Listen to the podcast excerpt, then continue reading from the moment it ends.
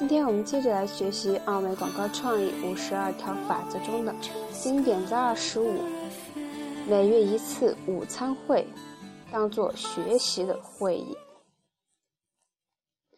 披萨饼是最强有力的经营管理工具，你要好好利用它，但要用的明智些。一边吃披萨饼，一边进行坦诚的、非正式的有关广告的讨论，具体可以谈你的广告目录。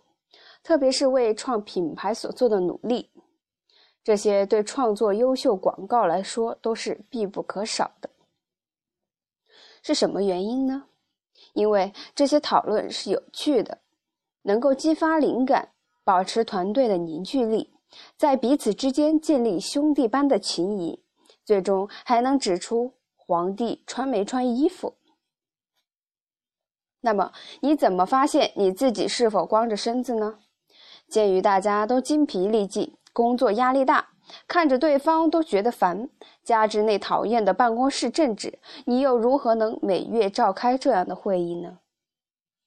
日本有一个极好的习俗，如果同事出去玩要一起喝酒的话，那么无论那天晚上发生什么事情，第二天都能巧妙的忘记。对美国人来说，一盒披萨饼也许应该有这样的作用。披萨饼和苏打水这种组合会让人产生一种随意的、不拘束的友好感觉，这表明会谈是可靠的。在这一点上，团队的领导可能需要冒有损威望的风险。这个时候是团队协作和进行有建设性的讨论的时间，强硬的态度变得温和，刻薄的言语变得婉转。屋里到处一片彬彬有礼的氛围。不要延迟会议，不要缺席，也不要迟到。每个成员都要保证充分的参与和准备。会议上，每个人都要进行陈述报告或者发表评论。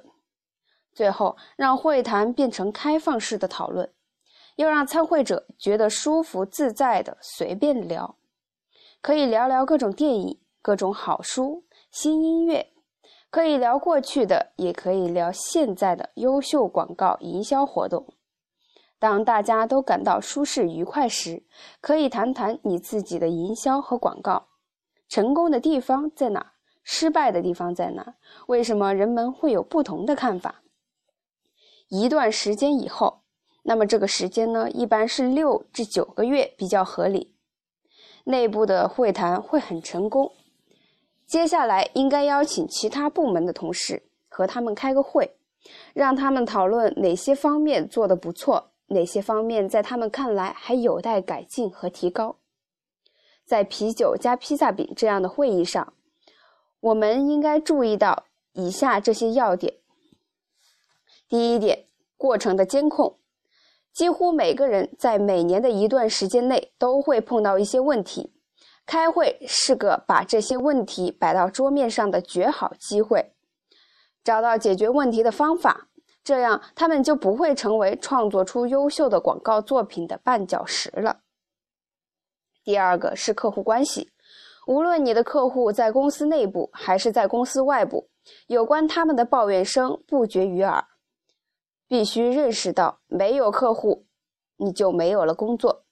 不过，你可以利用这个机会讨论客户的动机，和他们分享你会怎样更好的与客户相处，设法解决他们的顾虑，从而使你的工作做到最好。第三个，分类广告比你的广告更好。这句话的精彩之处是从为他们公司做事儿比为我们公司做事儿容易些这个角度讲的，瞎扯。他们公司也不见得好到哪儿去，或者说不应该好到哪儿去。你组织的这些会议的目的在于让你的公司向好的方面转变。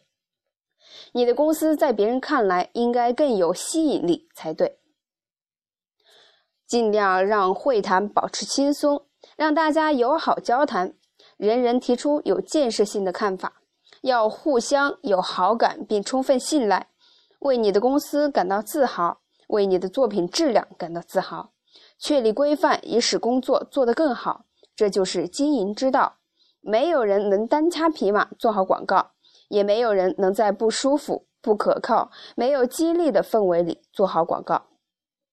既然如此，在当地找一家好的披萨店吧，用它开始你的经营管理。好，今天我们的学习就到此结束了。下一节经典在二十六，一起看录像，一起看电影，期待大家的收听和关注。如果大家喜欢我的节目，就请为我点一个赞吧，谢谢大家的支持。